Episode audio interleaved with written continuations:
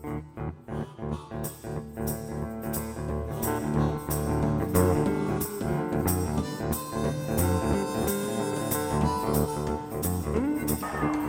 batazo de Gibson, profundo para jardín derecho. La pelota se va,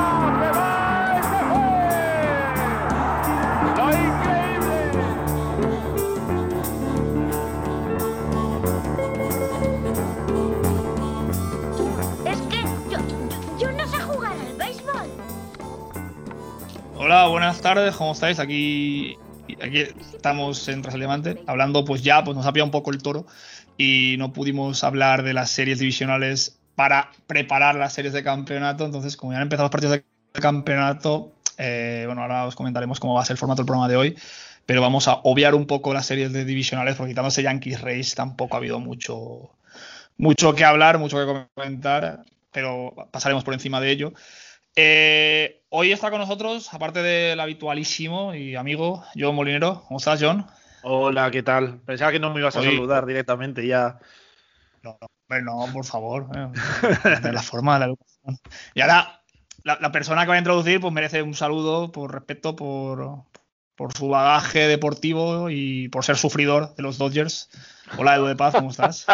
Muy buenas, ¿qué tal? Y por viejo, ¿no? Y por señor mayor y estas cosas, ¿no? Que dice, un respeto a este por las canas. Esa cosa, más que Piensa, por- Eduardo, que nunca, nunca, aunque lo diga el DNI, serás el más viejo del mundo del béisbol en España. No, eso, Y- eso es verdad. Siempre seguro que hay alguno más. Siempre. En Eh, eh, ante todo, pues darte las gracias por venir aquí a hablar. Y quiero hacer un pequeño comentario. Eh, no es un base robadas 2. O sea, hay que dejarlo claro. Esto es el diamante. Porque, claro, el que os escucha a los dos juntos dirá, coño, este programa se llama de otra forma. No, no, es.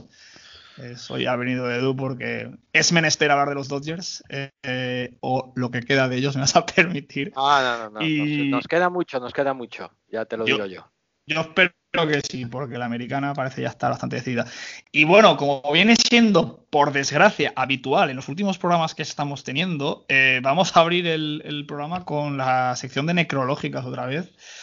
Y pues nos han vuelto a dejar dos Hall of Famers esta semana, eh, y Ford, de los New York Yankees, ahora sí series mundiales, y, Joe Morgan, eh, de los Cincinnati Reds, donde básicamente hizo sus mejores años.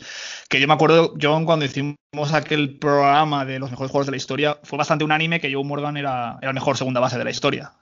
Sí, a ver, si no es eh, el mejor, desde luego en ese puñado de en el top 3 mínimo, ¿no? Un jugador, como tú decías, sobre todo recordado por los Reds, eh, encima no unos Reds cualquiera, sino la, la Big Red Machine de, de los años 70 con Johnny Bench y Pete Rose y, y compañía. Y pues bueno, sí, uno o el mejor, uno de los mejores segunda base de, de la historia. Eh, no bateaba para un promedio excesivo, bueno, ahí en torno a los 80 o tal, pero sí tenía bastante poder para, sobre todo para esa época, para, para el centro del diamante, que quizás se busca más gente más eh, defensiva. Eh, pero también gran corredor de, de bases, robador de bases, gran defensa, me parece que ganó no sé, cuatro o cinco guantes de oro consecutivos. Cinco, cinco tengo apuntados por aquí. Cinco. Dos MVP, dos World Series, 10 All Stars. Sí, no, y un pff, número retirados, todas estas cosas. Jugó casi, sea, empezó su carrera en Houston, luego volvió allí un año más, luego la- los últimos cuatro o cinco años de su carrera, pues los pasó cambiando de, o sea, pasó por varios equipos. Pero sí, un, un jugador eh, indispensable en la, en la historia de, de, de la MLB. Decía el otro día Pepe La Torre también en 217 que quizás queda un poco olvidado, ¿no? Entre tanto, entre otros nombres, incluso dentro de su propio equipo, pues quizás Johnny Bench llama más la, atención o se le recuerda como uno de los mejores catchers también de la historia. Pete Rose, obviamente, por, pues porque es Pete Rose. Pero sí, o sea, un jugador fundamental. Encima yo le tengo un cariño especial, porque yo cuando empecé a seguir esto del béisbol y que no tenía ni, ni puñetera idea, y me cogí, el primer libro que me cogí fue uno de estos de, de Baseball for Dummies, para enterarme un poco en general. Y venía, era uno de los coautores, me parece, ponía ahí información él, su punto de vista, tal, estrategias y tal. Entonces, pues le tengo un cierto cariño especial personal. Y bueno, de Whitey Ford, pues una leyenda también de este deporte. Eh, seis series mundiales, un Cy Young, 10 All-Stars. Eh, aquellos Yankees que dominaron sobre todo la década de los 60. Sí, le, le, pasa un poco, yo creo, lo mismo que a, mm, que a Joe Morgan, que queda un poco quizás eclipsado por, por sus compañeros, por, por todas las estrellas que había en esa época. Claro, estamos hablando de, de los Yankees de los 50 y principios de, de los 60, ¿no? Eh, con Mikey Mantle, Yogi Berra, eh, Casey Stengel en el banquillo, luego llegó Roger Maris, la temporada esa del 61 con los home runs, pues que un poco eclipsado, pero al final era el, el ace eh, indiscutible de, ese equipo. Eh, vamos, eh, para también tenía un gran aprecio o, le, un gran respeto por parte de Casey Stengel, ¿no? Que confiaba eh, muchísimo en él. Bueno, luego también era, creo que era uno de los compañeros de, correrías habitual de, de Mikey Mantle, etcétera, pero uno de, los iconos, ¿no? De, este equipo de, los Yankees de, de los 50. Yo, así como punto cómico, eh, todo Hall of Fame ya de una determinada edad, eh, este 2020 está siendo, está siendo bastante aciago, así que eh, yo me cuidaría. Creo que Barry Bonds de momento puede estar tranquilo. No, no, no creo que, que, le pase nada. Sí, no, pero, pero ha sido es. un poco aciago esta, estas últimas semanas. Empezamos con lo de Luke Brock y Siever y, y, van cayendo. Bueno, cayendo, que suena un poco mal, pero Gibson, vamos, que, van, que van falleciendo poco a poco. Eh, todos los grandes nombres de esos 50, 60, pues poco a poco van, van falleciendo. Gente a la que le debemos mucho, la historia está ahí y toda esa mística ¿no? que rodea al béisbol, pues en parte es forjada por jugadores como, como estos. Y, y nada, eh, vamos a, a, preguntarle a Edu qué, qué, qué pasa con, con estos Dodgers, ¿no? O sea, arrasan en su serie contra los padres. Una serie, pues sí, ¿no? Eh, no se esperaban otra cosa, se esperaba ganar bien, anotando muchas carreras, pero, ahora llegan eh, estos Atlanta Braves que, pues muy mermados, sobre todo en el picheo, eh, respecto al equipo que tenían al principio de temporada, o que se supone que iban a tener al principio de temporada, y muy complicado, ¿no? Se pone la cosa. 2-0, esta noche ya puede caer el tercero. Por el bien del béisbol esperemos que no. Y nada, ¿qué nos puedes comentar? A ver, yo es que tengo, claro, tú ves los resultados y dices, sí, efectivamente, los Dodgers arrasaron a los padres, ¿no? 3-0 en las eliminatorias. Vale, sí, pero no. O sea, los partidos fueron mucho más igualados de lo que dice lo, los resultados finales, ¿no? Salvo el último. El tercero sí que es verdad que ahí los Dodgers fueron muy superiores a los padres. Pero en los dos primeros San Diego pudo ganar los dos partidos, sobre todo el segundo. De hecho es que el segundo, eh, es que es una atrapada de Cody Bellinger en la sexta, séptima entrada, no recuerdo ahora cuál es, a un home run que se iba ya de, de Fernando Tatís, que hubiera puesto por delante a, los padres y que, bueno, pues son las típicas jugadas que al final te acaban decidiendo un, partido, ¿no? que esto lo que te quiero decir es que el, el tema de, de, la de esa supuesta barrida a los padres para mí no lo fue tanto. Es decir, sí porque lo dices 3-0, pues oye, te han barrido en el sentido literal, ¿no? de la palabra, pero que de verdad que los eh, partidos fueron mucho más igualados de lo de lo que los marcadores al final deciden y a mí me da la sensación de que quizá los eh, Dodgers a veces pecan un poquito de, no sé si decir, de tener demasiada prisa, eh, de querer eh, golpear prácticamente todo lo que les llega y, y demás. Y comentaba esta mañana con Pepe, digo, la diferencia que hay con los Reyes, ¿no? Luego hablaremos de los Reyes, ¿no? Pero es que aprovecho y ya lo meto aquí. Los Reyes juegan al, a, a, toque corto, a pequeño, a vamos a movernos, no tengo grandes bateadores y tal. Bueno, pues pum, pum, pum, me muevo aquí, corro por aquí, tres carreras. ¡Hala! Ya está liada. Y en cambio los Dodgers, pues, como les ha pasado a los Astros en muchas ocasiones, pues llenan las bases y de repente quieres sacarla del campo.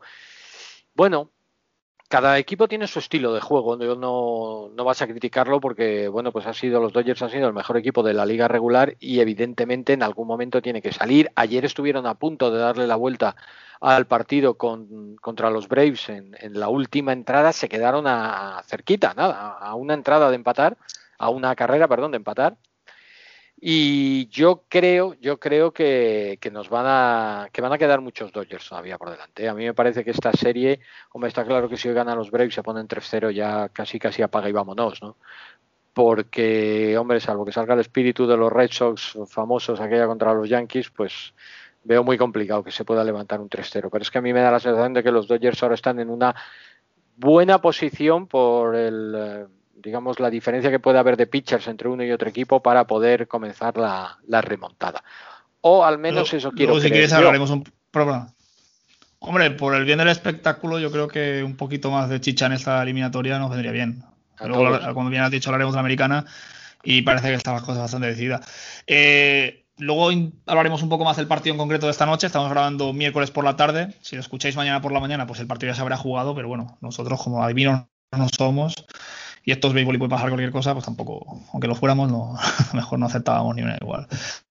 Eh, lo que quería comentarle a John es que eh, hay cosas de estos Braves que bueno, luego eh, indagaremos un poco más que, pues sí, eh, tiene un equipo de lanzadores, un equipo de bateadores muy serio y, pues, hablando sobre todo de Freeman, ¿no? Que, pues, probablemente está confirmando que vaya a ser el candidato a, o el elegido para el MVP de esta temporada en la Nacional. Pero esa rotación, ¿no? Eh, teníamos a jugadores como Félix Hernández, como Cole Hamels a principio de temporada y toda la ilusión que eso generaba, aunque ya pues, son estrellas venidas a menos. pues Félix Hernández optó por no jugar, Cole Hamels no jugó en un partido toda la temporada pero es que se lesiona a su mejor jugador, que es Soroka. Y hmm. luego, pues, Soltinevich, pues eh, sus eh, actuaciones, las dos primeras que tuvo, fueron tan nefastas que lo cortaron. Hmm. Eh, sin embargo, apareció este chaval, ¿no? Ian Anderson. vaya ojo, ¿no? El que fichó a este rookie. Se lo sí, sí, justo y además venía un artículo en, en The Athletic sobre Ian Anderson y cómo los, los Braves decidieron seleccionarle porque tiene un estilo de movimiento en el brazo eh, que lo levanta muy arriba y eso normalmente suele dar problemas de que sobre todo las bolas rápidas suelen ir muy muy muy rectas y quedan muy fáciles a veces para el bateador pero que ni andar ni andar Ian Anderson que consigue mantenerle un poco el movimiento no ese live que, que dicen en inglés. Y está siendo seguramente el que le salvó la, el que le está salvando la papeleta. En ese, en ese primer momento, eh, incluso había, porque tuvo alguna mala apertura en el instituto justo antes del draft y había muchos equipos que se desentendieron de, él y, así pues los Braves pudieron, pudieron hacerse con él también, veían que no tenían competencia y tal, pues lo, se lo pudieron quedar y les está salvando la temporada, como digo, con apenas un puñado de aperturas por encima de doble A antes de debutar esta temporada pues ha sido clave, como decías, pues eh, Hammers lo ficharon seguramente para hacer, eh, no sé si de ace, pero sí estar muy arriba en la rotación, aunque solo fuera por, por galones, luego la lesión de, Soroka, que estaba siendo su mejor lanzador, lo de Félix Hernández, lo de Foltinevich, que de repente parece que, se le olvidó lanzar y, le tuvieron que quitar.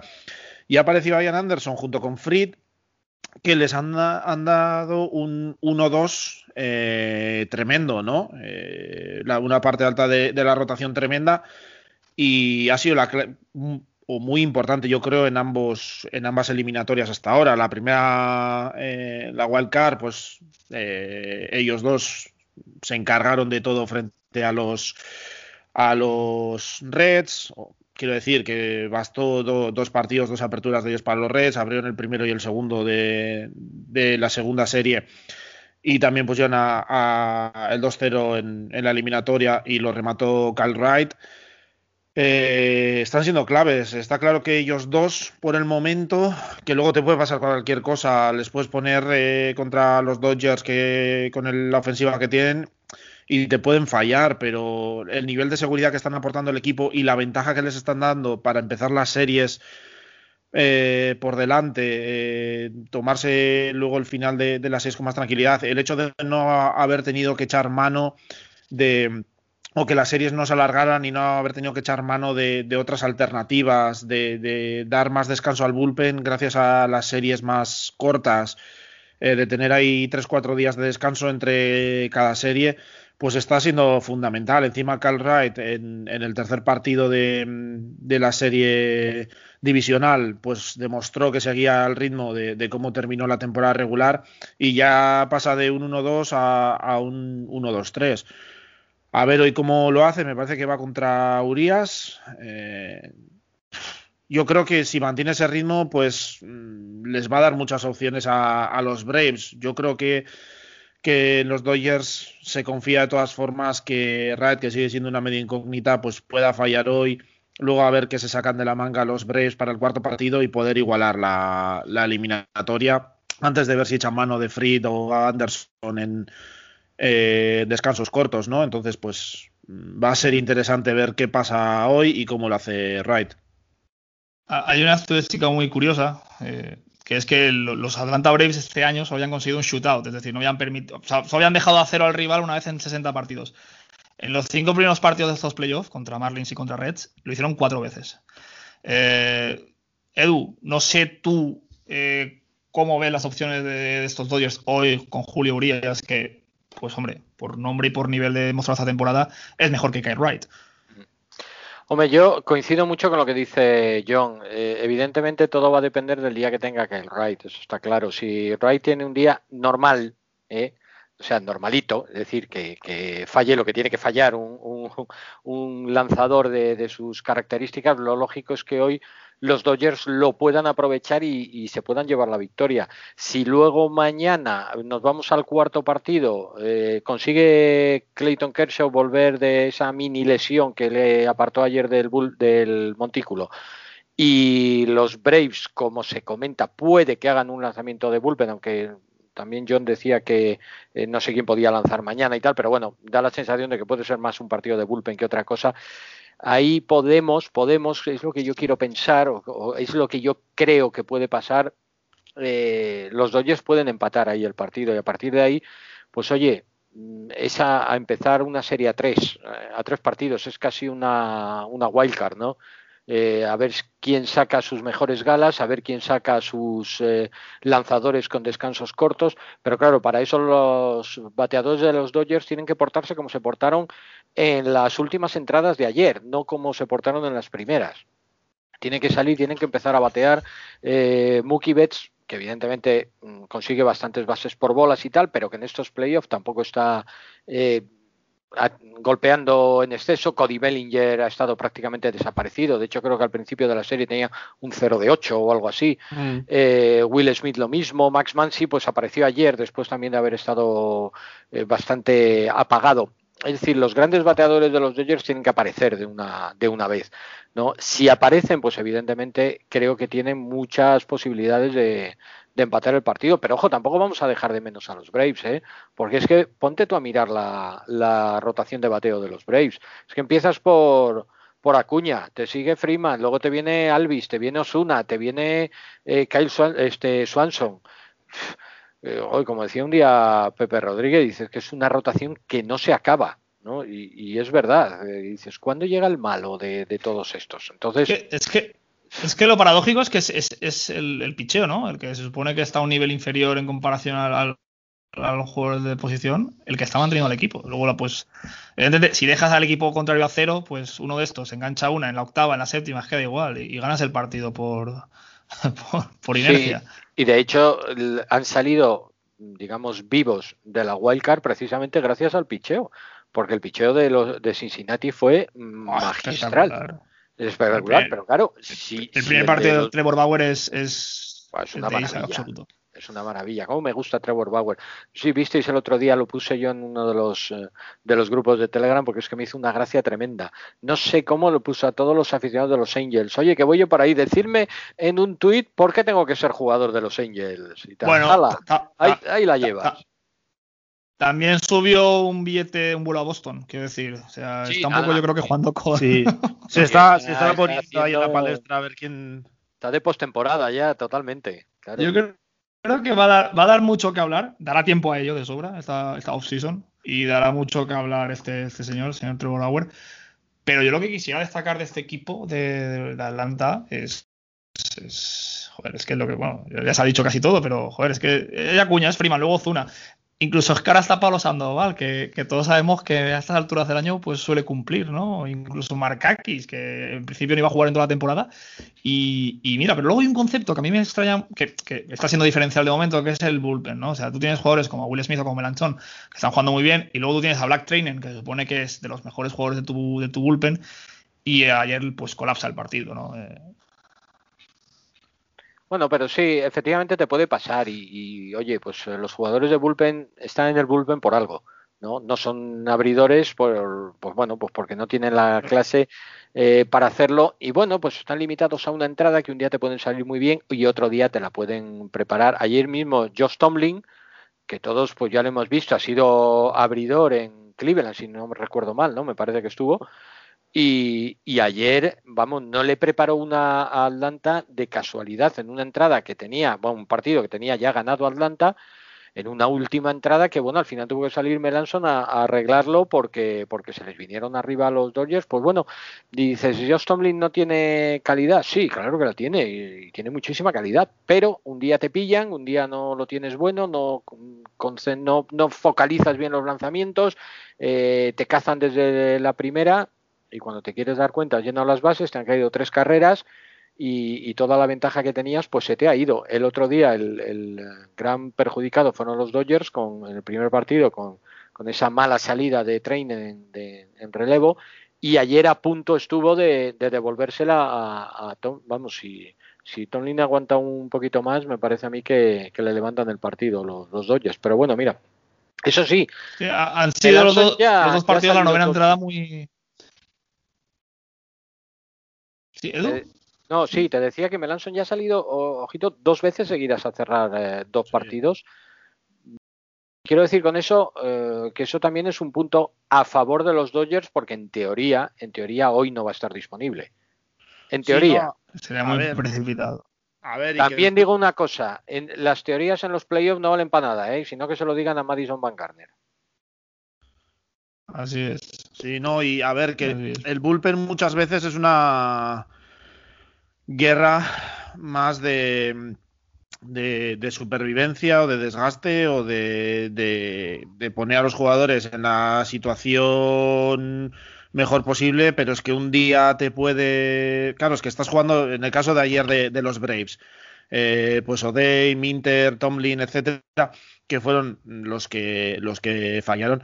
Joder, es que estás jugando contra, contra el lineup de los Dodgers, que ha sido, creo que el máximo anotador de de, la temporada regular, un pedazo de line súper profundo con muchos jugadores de distintas vertientes. Ayer encima, si no me equivoco, estaban jugando con, con un lineup que era eh, los impares eran diestros y los pares eran zurdos. Sí, que eso también te complica, te complica mucho la, la vida.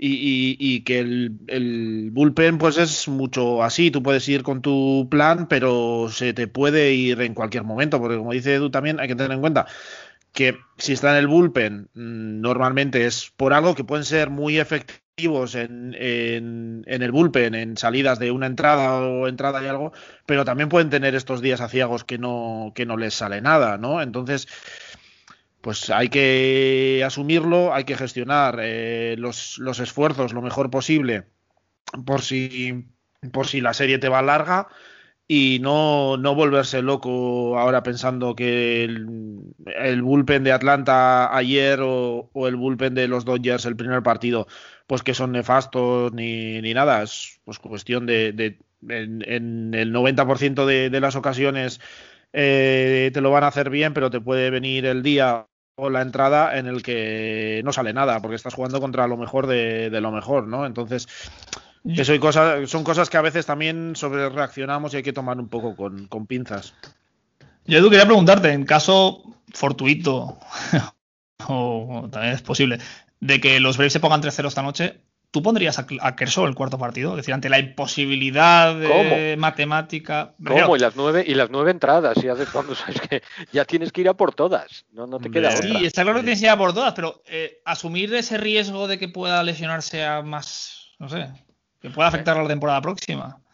Uf, no sé, aquí hay que pensar un poquito a corto. ¿Qué quieres que te digan? ¿no? Sí, sí. O sea, los Dodgers han hecho un equipo para ganar la, las World Series este año no puedes pensar en el año que viene, tienes que ir a este año. Si se pusiera 3-0, Dios no lo quiera, no te escuche nadie, Mario, pero si, si hoy volvieran a ganar los Braves y se pusieran 3-0, mañana los Dodgers tienen que salir absolutamente con todo lo que tengan, no pueden dejarse nada.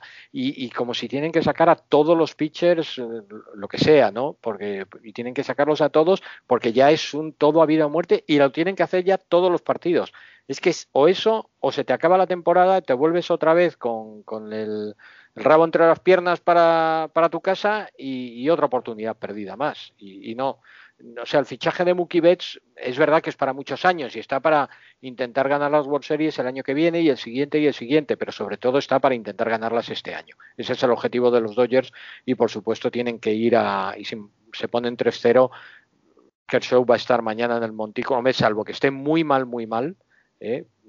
pero si no, Kershaw yo creo que mañana estará en el Montículo.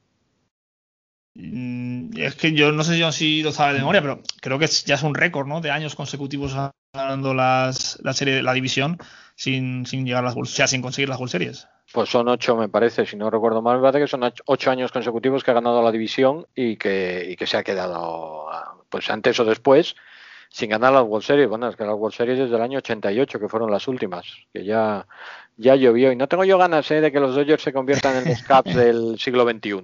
Así que hay que a ver si espabilan. Debe doler aún más el hecho de, de, verte capaz y, pues claro, si un año por lo que sea no eres capaz, pero claro, ocho años consecutivos ganando la división es porque algo tienes y algo pues...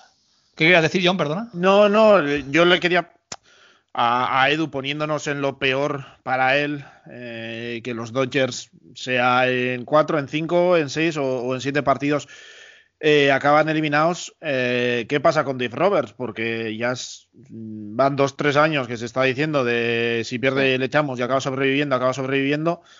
Bueno, con Dave Roberts y no sé Mm, yo lo veo más complicado viéndolo desde fuera, pero no sé si incluso en la gerencia puede haber movimientos, porque sí, le, consiguen desde hace tiempo una de las plantillas más potentes, uno de los favoritos, pero al final no consiguen rematar nunca.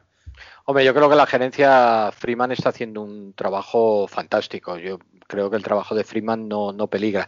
El de Robert, si no se consiguen los objetivos, ya no pondría yo la mano en el fuego tanto, tanto por él. ¿eh? Porque igual que se invierte en traer jugadores y hacer un buen line-up, mm, también se puede invertir a lo mejor en darle un cambio de rumbo y decir, aquí está fallando algo, aquí necesitamos savia nueva.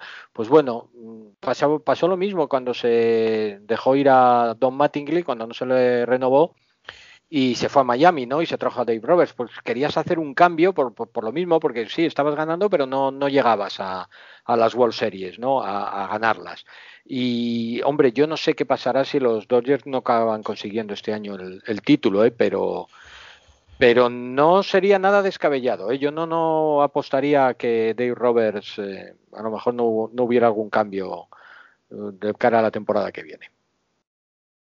Pues bueno, eh, si os parece, mmm, vamos a pasar a una eliminatoria que pues, pues ya está bastante decidida. Eh, no hay eh, sentimientos implicados tan fuerte como en esta, sobre todo por Edu. Y sí. es un equipo que, eh, pues lo estábamos comentando fuera de micro, es absolutamente súper divertido de ver, ¿no? Es un equipo que ha juntado mucho veterano con mucho joven, ¿no? Renfro, Arroz, Arrena, Crimayer, Poroso, Margot, que ayer casi se mata, eh, ayer, eh, pero que es un equipo que da gusto verles eh, defender, competir, eh, ves esa forma en la que Kevin Cash ha hecho un vestuario unido, ¿no? Cuando ganaron a los, Yankees estaban ahí todos celebrando con puros, Choi, este que parecía el de Gangnam Style, el coreano. Un equipo que da gusto de ver, ¿no? Y que si no tuviera ese estadio tan antiestético, sería un equipo para los que se están aficionando al béisbol, dijeran, coño, pues es un equipo que, me gustaría hacerme de él, ¿sabes? Luego, si queréis, podemos comentar ese partido de Cole, ¿no? Pues Cole fue Garrett Cole, eh, le pagan para que ha compartido así, pero no fue suficiente, ¿no? Y pues Glasnow y su séquito y su forma esta de llevar el partido Kevin Cash, pues resultaron efectivas, eh, pasan de ronda. Y esos Houston Astros, que todo lo que había desaparecido en temporada regular aparece ahora en playoff y todos estaban ahí súper contentos con Springer, que querían cambiarle el nombre al Dodger Stadium y todo, ¿no? Por lo bien que juega allí, Alex Bergman, Correa, todos, van 3-0. Y la historia nos cuenta que, pues, que ya se ha acabado. Entonces, no sé qué comentario nos queda de. o qué podemos opinar de, esta, de estas series. John.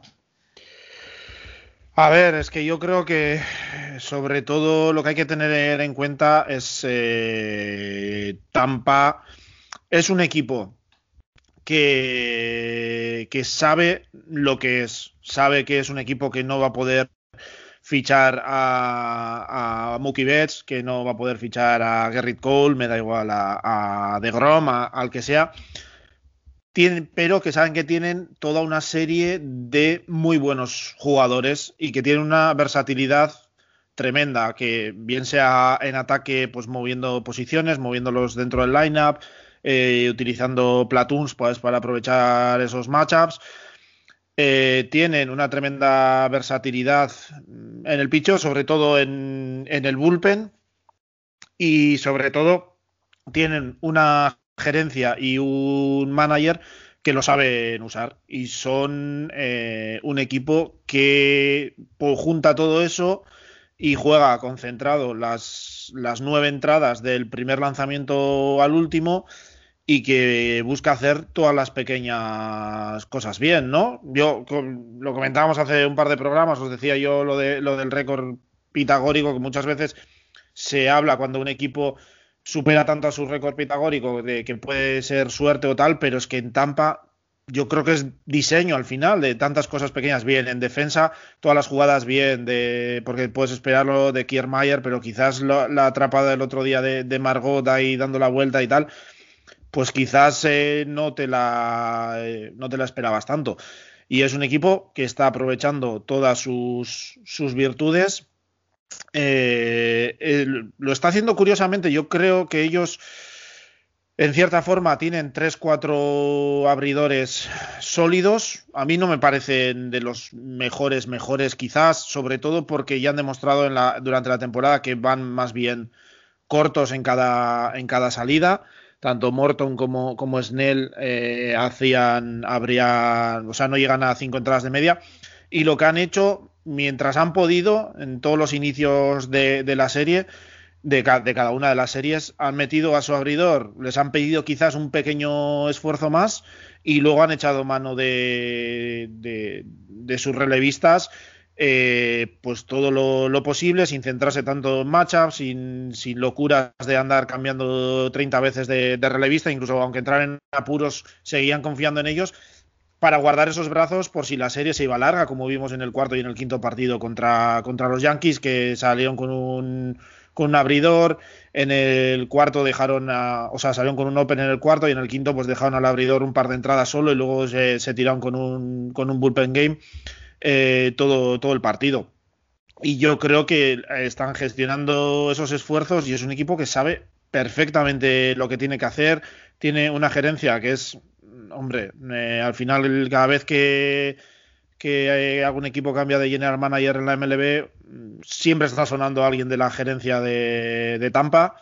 Eh, es un equipo que, trabaja muy bien con, los recursos que tiene y es así como te va a, intentar ganar. Y yo creo que eso le ha pillado a, Houston totalmente desprevenido, ¿no? Le está ganando en, el picheo claramente y pues está pudiendo frenar a una ofensiva de, Houston que parecía mucho más despierta que en la temporada regular en las dos primeras series.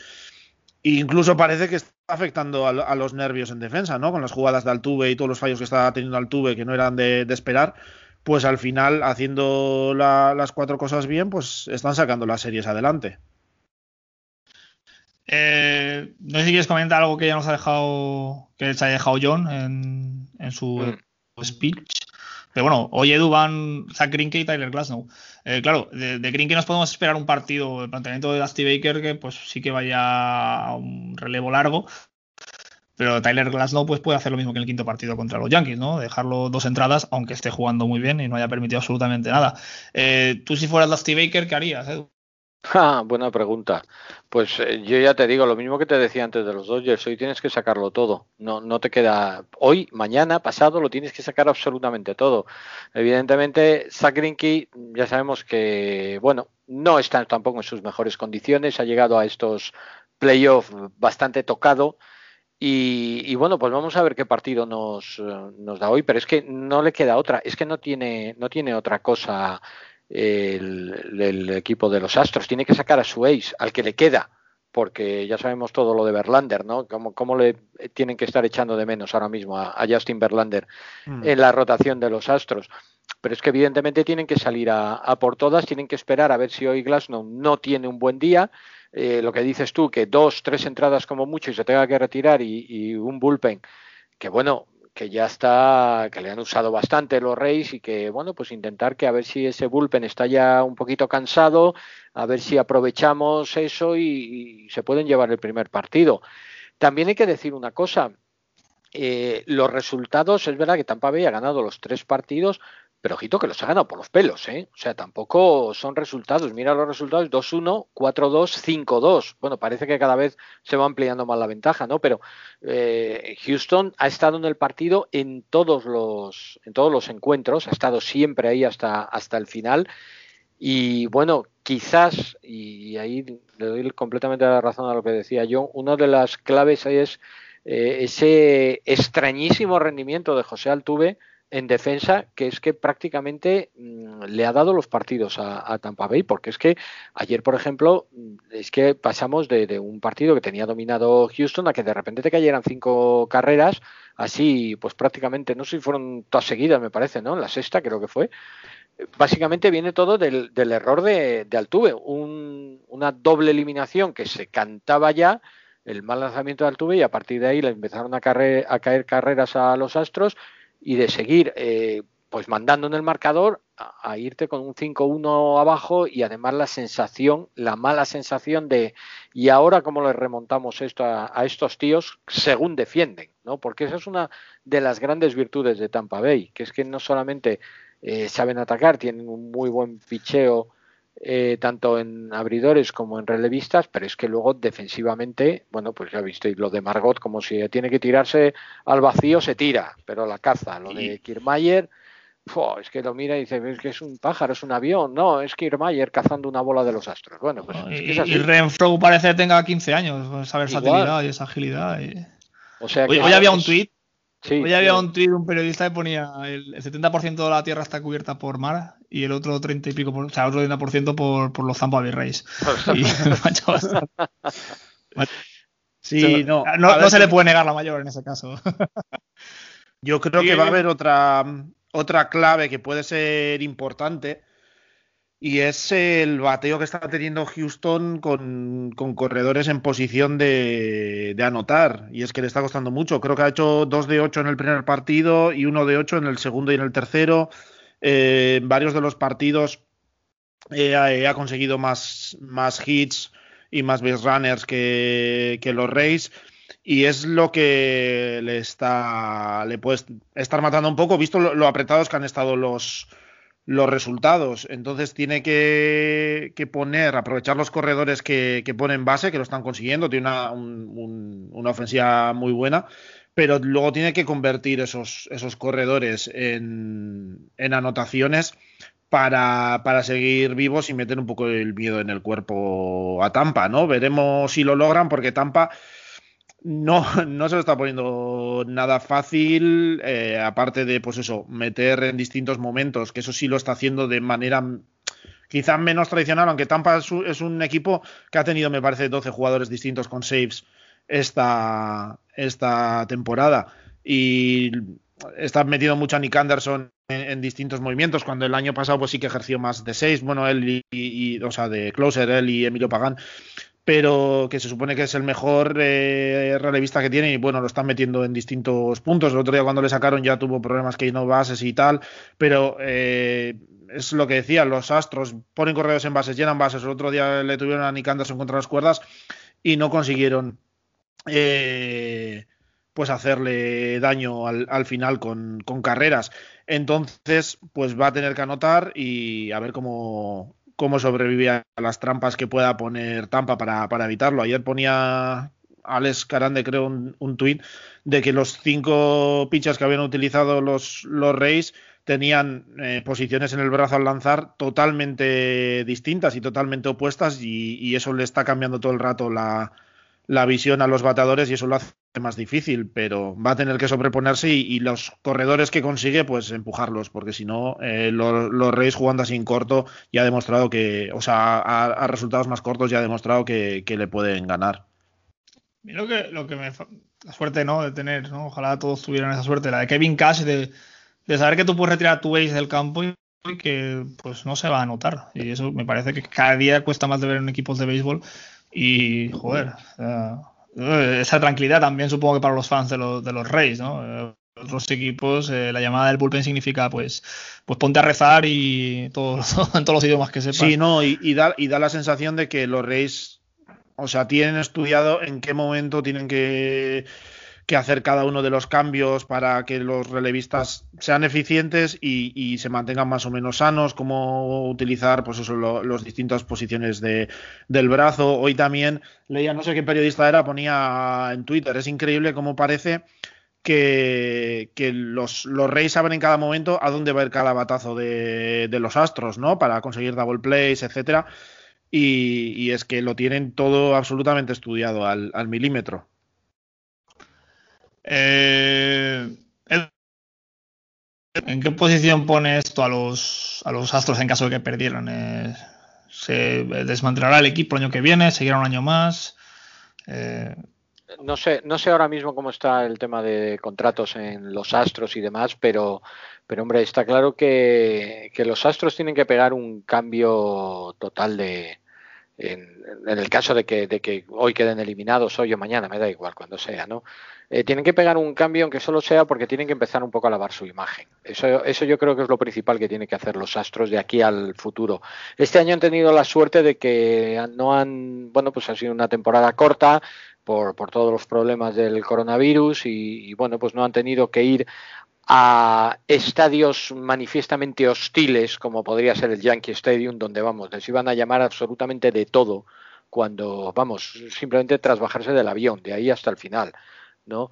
Eh, entonces, eso es un tema que los Astros creo que tienen que empezar a, cuidar y mucho. Me parece, y me pareció en su momento una gran adquisición la de Dusty Baker eh, para el puesto de manager, y yo creo que a partir de ahí es por donde tienen que empezar a, moverse. Probablemente pues empiecen a salir jugadores, jugadores que, han estado muy, muy marcados en, todo el tema del robo de señales y demás.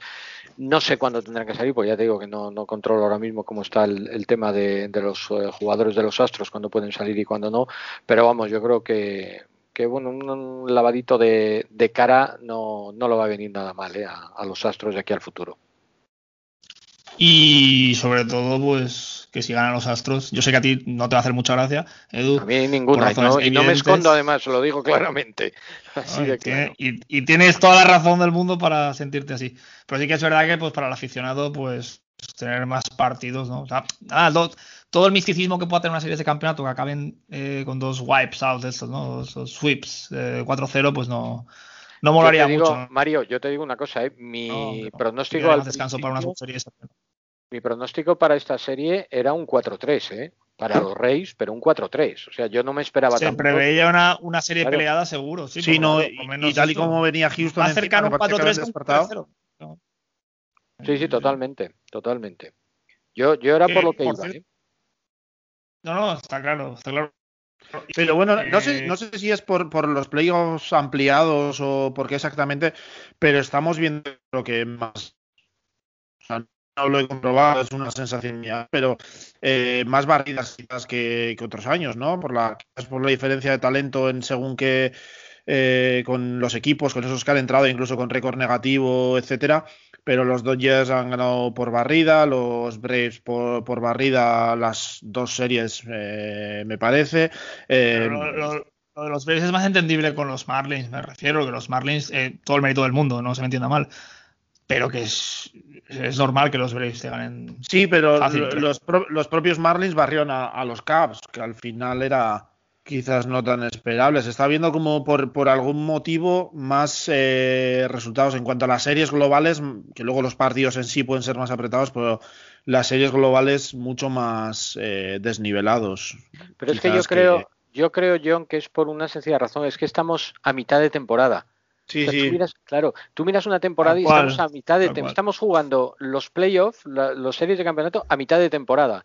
Entonces, claro, los jugadores y todo están acostumbrados a un tipo de, rendimiento, a un tipo de, entrenamientos orientados a 162 partidos. Han jugado 60. Es que todo tiene que influir, es evidente. ¿eh? Lo que pasa es que ha sido una temporada curiosa en ese sentido porque eh, sí que ha sido como media temporada porque al final 60 partidos eh, para, no sé qué jugador era que decía, ¿no? Que, él no se activaba normalmente en una temporada pues hasta junio o por ahí Y, y, es básicamente el momento en el que estaríamos ahora en una temporada normal, pero a la vez, al ser solo 60 partidos, ha sido un, un sprint total, ¿no? Y le ha cambiado a todos los eh, equipos la, la, forma de enfrentar cada, cada, partido, así que ha sido un poco extraño todo. Ha habido que reinventarse, claramente, o sea, y, y a algunos les ha venido muy bien, por ejemplo, los Marlins. Yo creo que en una temporada de 162 partidos los Marlins no hubieran llegado, no hubieran aguantado. Eh, eh, como le pasó, por ejemplo, pues fíjate, Baltimore Orioles. ¿Cómo empezó la temporada Baltimore Orioles? Por Dios, que, que, que, parecía que iban a ganar ellos las World Series y se desinflaron. Se desinflaron en, después del primer mes. Eh, yo creo que los Marlins se hubieran desinflado si vas a una temporada de, de cinco meses, ¿no? Pero bueno, pues hay equipos a los que les ha venido muy bien esto y hay equipos a los que les ha venido muy mal. Otros, bueno, pues ha habido que adaptarse. Yo creo que esto es, eh, no es, no critico nada, ¿eh? O sea, las, el, todo el mundo juega con las mismas reglas. Todo el mundo sabía lo que era y todo el mundo se tiene que adaptar. Los hay que se han adaptado mejor y los hay, pues, que no se han adaptado tan bien como quizás puedan ser los Cubs, ¿no? Y por eso cayeron ante los Marlins, no lo sé. Pero, pero sí que está claro que es una temporada eh, atípica, una temporada extraña, Ahora, eso sí, ya lo digo claramente, el que gane las World Series, tan campeón como el de 1935. Estoy, no, estoy de acuerdo, estoy muy de acuerdo con eso. Sí, sí lo de asterisco, no, ¿no? yo sí que sí, se yo, puede aplicar algunas estadísticas, pero no a la temporada. Pero yo, yo, al principio de la temporada mm, lo pensé y lo hablé, no sé con quién fue, que yo tenía la sensación de, mm, de que iba a ser un poco raro, incluso mm, al principio de la temporada, cuando estaban en ese segundo sprint training, pensaba, bueno, pues si este año los Mets no, no ganan, como era de, de, esperar, pues tampoco me va a molestar quizás menos que, que otros años, pero luego una vez empezaron Planteamiento de existencialistas, John. Sí, no, pero luego una vez en cuando empezaron los partidos, cuando llegó el opening day de verdad y llegó el primer partido que, que contaba, a mí ya para las sensaciones que tenía eran como de una temporada normal. Cada victoria me alegraba igual que en una temporada 162 y cada derrota me, me, dolía igual. Así que para mí el que, exactamente lo que decís, el que gane este año, pues es con todo el mérito. Porque sí, ha, sido menos partidos, pero se ha tenido que enfrentar a unas situaciones muy particulares, muy difíciles. Algunos equipos, eso, tenido que jugar 400 double headers por, por el tema de, del virus, etcétera. Así que por, por todo eso, pues eh, para mí tiene mérito exactamente igual. Y, y, equipos que, pues, por ejemplo, los Cavs lo habéis comentado antes, o los White Sox, que a priori eran favoritos a sus series, ¿no? Es un poco la, la realidad les ha despertado, ¿no? Un poco decir, oye, mira, eh, eh, aunque sí. sea, no sea, sea, una temporada que no sea normal, hemos perdido en playoff y podríamos haber ganado y nos hubiera gustado haber ganado, ¿no? Un poco como los Twins, que siguen perdiendo, da igual que sea un año normal, anormal o... O sea, no, no hay manera que ganen en playoff. Entonces, eh, sí que es verdad que al principio, pues todo eso de la estadística, ¿no? Y pues evidentemente, pues eh, que ha ganado el home, eh, creo que ha hecho Luke Boyd, creo que ha llegado a 20 y pocos runs, que decir, pues sí que son números que, que, pues eso, van a quedar ahí como temporadas cortas que son. Pero sí que es verdad que alguien puede haber llegado a las 400 de bateo. Eh, no, no, ha ocurrido, pero eso, estadísticas sí que se hubieran tenido un asterisco. Pero sí que es verdad que ahora mismo el que gane las series mundiales eh, tiene todo el derecho del mundo a celebrarlo. A, pues, hombre, no pueden hacer desfiles en las calles porque supongo que por, por normativas sanitarias. Pero vamos, que ninguna vergüenza. Sí, sí. Si lo gana mira, Tampa. Mira tú, mira tú gana... lo de los Lakers. Mira tú lo de los Lakers. No pueden hacer desfiles. Y mira la que, la que liaron. Bueno, aquí, ahora, el, ayer ya había en Texas, no sé si eran 100.000 personas o algo así, o sea, 100.000, 11.000 personas o algo así en el estadio, ¿no?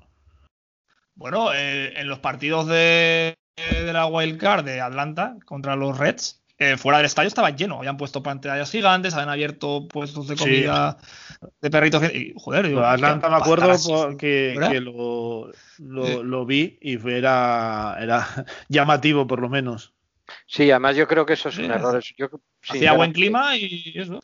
Es que creo que es mucho más sencillo abrir el estadio y controlar a la gente dentro del estadio que tenerlos a todos fuera, libre albedrío y que cada uno se junta con quien quiera y tal. Pero bueno, oye, mira, cada, las autoridades de cada sitio pues que decidan lo que tengan que hacer, que sabrán más que yo.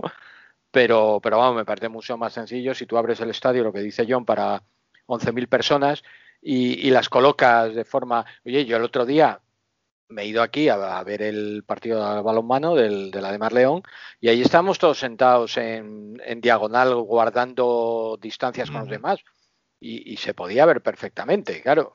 No, no es lo mismo, ¿no? Ya sabemos en lo que es la- el béisbol, pero En la NFL ya hay campos que permiten la entrada. O sea, Sí. eh, mejor entran 12, 13 mil, de- o en algunos Sí. campos menos, pero en Florida, por ejemplo, o en Kansas City ya se Sí, ha visto en- gente en los campos. En Florida, de hecho, el- creo que leí que el gobierno había autorizado a los, bueno, a los, eh, a los equipos de fútbol americano a, a ir con a, a la capacidad completa de- del estadio, las sesenta y pico mil personas, o creo que entraban en Miami, que los, los Miami Dolphins que no iban a hacerlo de momento y se limitaban a 12, 13 mil, pero el gobierno les, les, les autorizaba a llenar el estadio.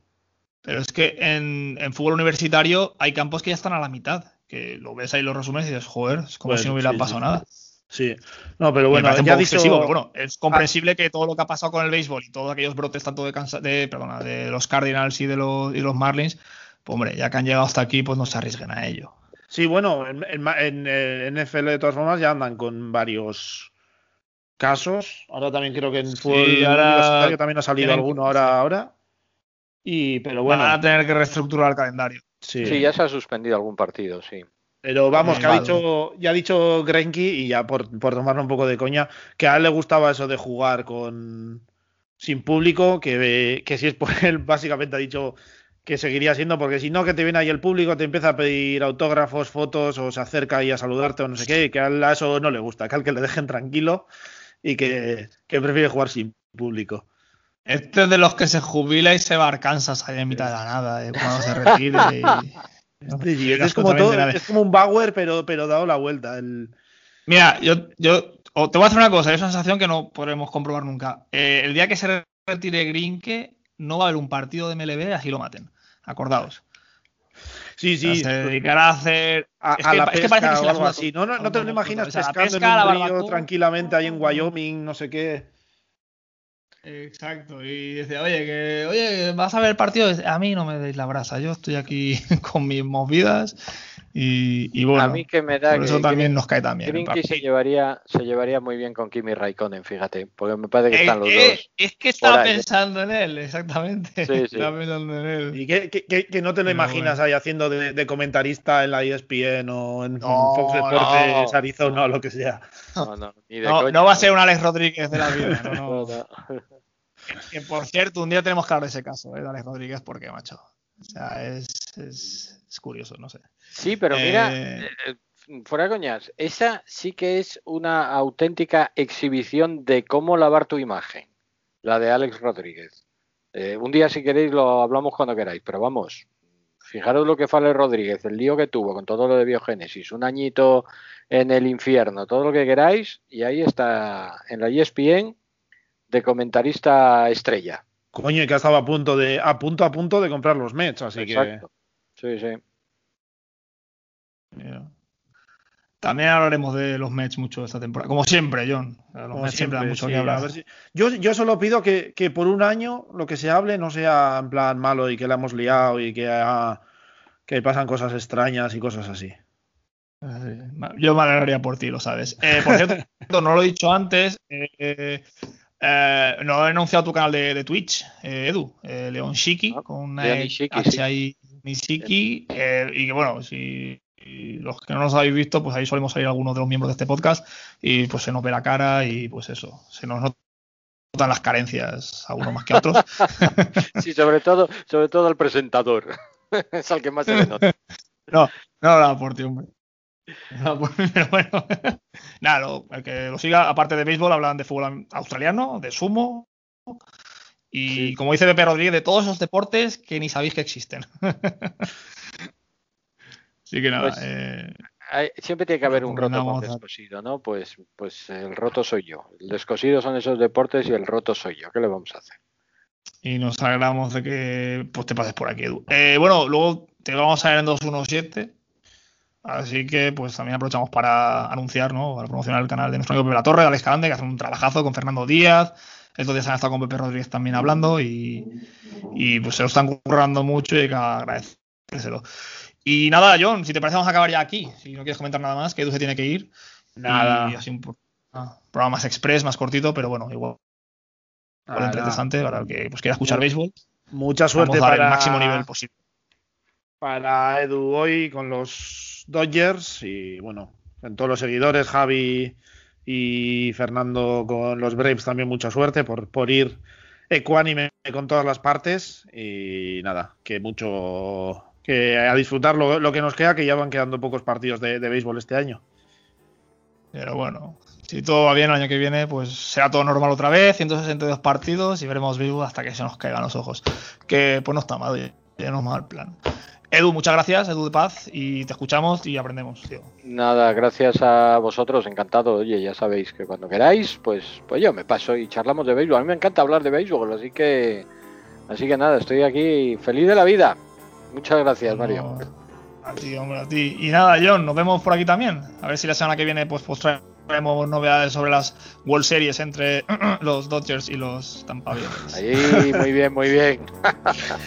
Entre sí, a ver si, si, lo organizamos y sacamos un review de eh, las series de campeonato y un preview de, las series mundiales para, para pues, disfrutar de, las series mundiales que ah, por momentos ha parecido este año que no íbamos a verlas y al final aquí están.